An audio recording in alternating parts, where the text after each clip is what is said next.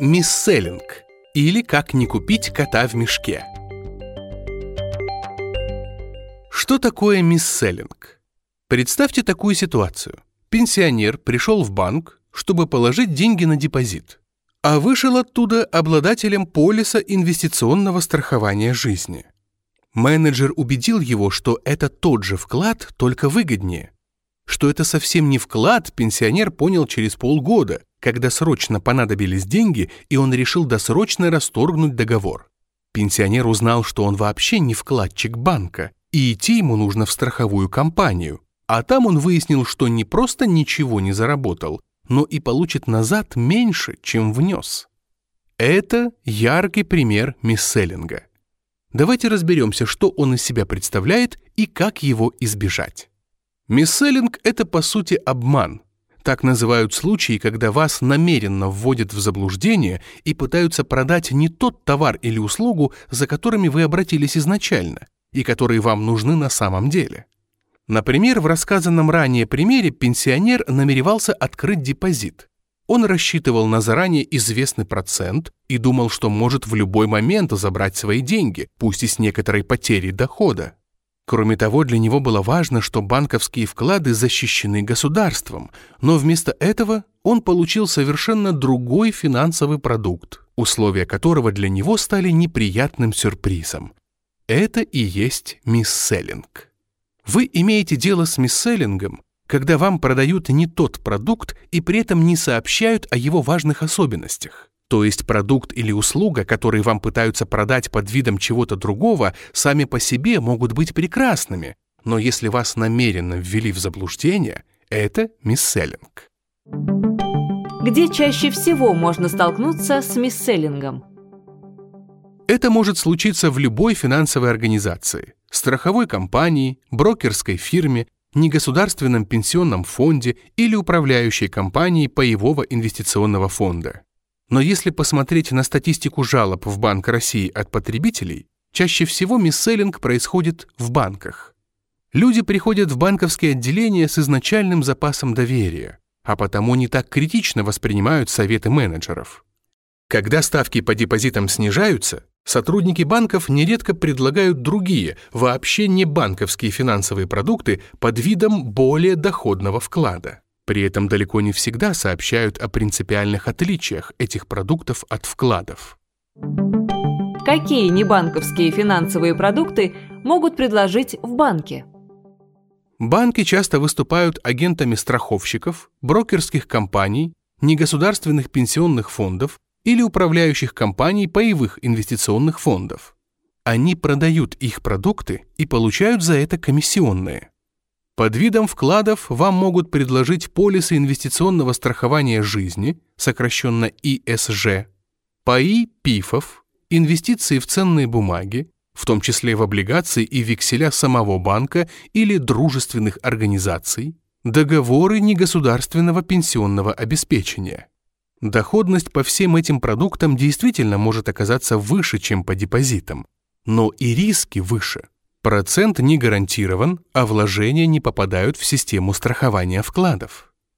Нередко банковские сотрудники предлагают комбинированный вариант. Часть денег советуют положить на депозит, а часть инвестировать в другие инструменты. Если у вас уже есть финансовая подушка безопасности и вы готовы к инвестиционным рискам, то можете попробовать разные инструменты. Только сначала внимательно изучите все их особенности.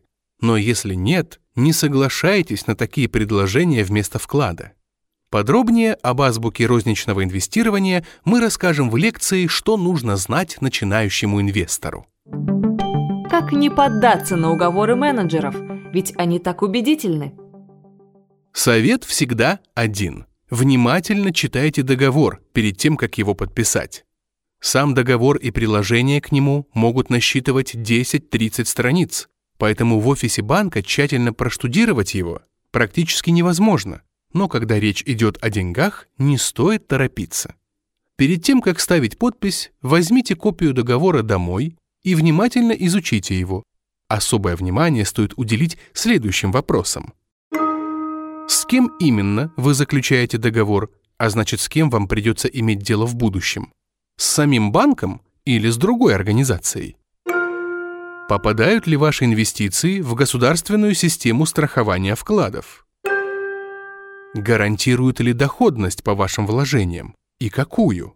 Возможны варианты, когда вам не дают гарантий, что вы получите какой-то определенный доход, или устанавливают его на низком уровне, 1-2%, но при этом обещают, что фактическая прибыль может быть высокой.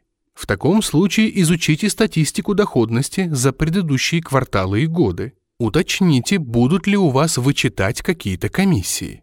На какой срок вы заключаете договор? Что будет, если вы захотите расторгнуть его раньше? Сколько денег вам вернут?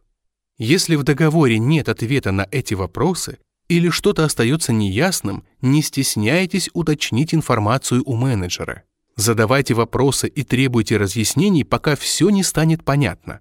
Верить словам тоже не стоит. Попросите показать эти пункты в договоре или других документах. Лучше выглядеть занудой, чем потерять свои сбережения. Получается, что мисселлинг – это нарушение закона? Формально мисселлинг не является нарушением закона, но тем не менее его считают недобросовестной практикой. По закону о защите прав потребителей человек должен получить полную информацию о товаре или услуге перед их покупкой. Это позволит ему принять взвешенное решение.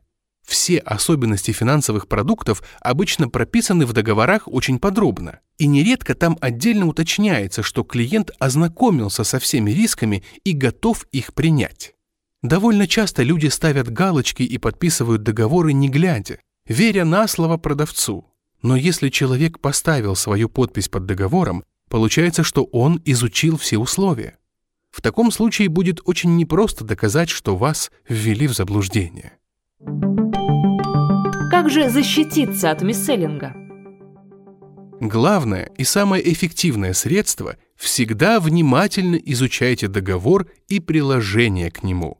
Подписывайте документы только в том случае, если все пункты вам понятны и не вызывают вопросов. Банк России и участники финансового рынка стараются бороться с мисселлингом. Всероссийский союз страховщиков принял профессиональный стандарт для продаж полисов страхования жизни. А Банк России выпустил требования к страховым компаниям и их агентам, в том числе банкам.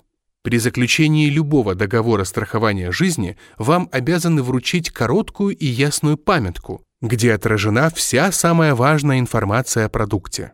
Эту памятку еще называют паспортом финансового продукта. В частности, в этом паспорте должно быть сказано, что полис страхования жизни не является депозитом. Эти инвестиции не защищены государством. Инвестиционный доход по полису ИСЖ предсказать невозможно – а при досрочном расторжении договора человек может получить меньше денег, чем внес. Если страховые компании и их агенты будут нарушать стандарт и требования Банка России, страховщикам грозят штрафы, приостановление и даже отзыв лицензии. Но главный совет потребителям – самим быть осторожными, читать договор полностью, требовать паспорт финансового продукта, задавать уточняющие вопросы – и не принимать поспешных финансовых решений.